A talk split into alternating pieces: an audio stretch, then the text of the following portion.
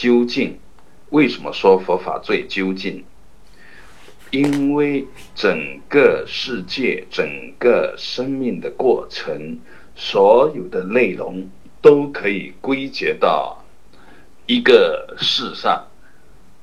所有的纠结、所有的烦恼、所有的快乐、所有的喜悦，都可以归结到一个事上。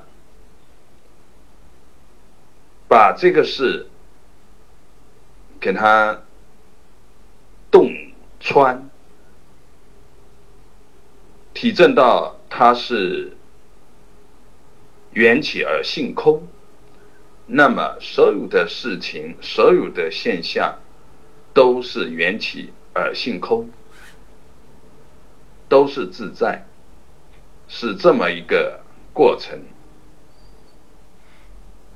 这个过程走过，就会知道什么是究竟。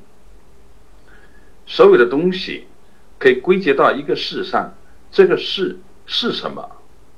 当下念，当下念散了，消融了，本性呈现出来了，就会知道。一切都是缘起而性空，就会知道一切毕竟是自在的流淌，所有的妄念、烦恼、执着，都是念头在那边造作而不自觉，这就是佛法。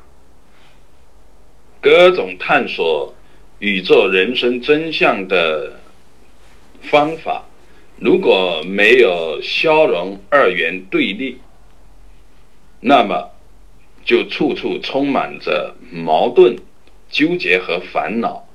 藏的最深的二元对立，是把因缘和合相对存在的自我当成了一个实在的存在，而执着于它。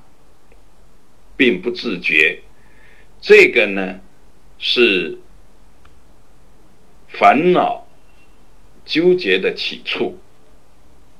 如果连这个都没有做最后的消融，那必然有内有外，有内有外，必然就是落在外外道，超越了内外才是究竟。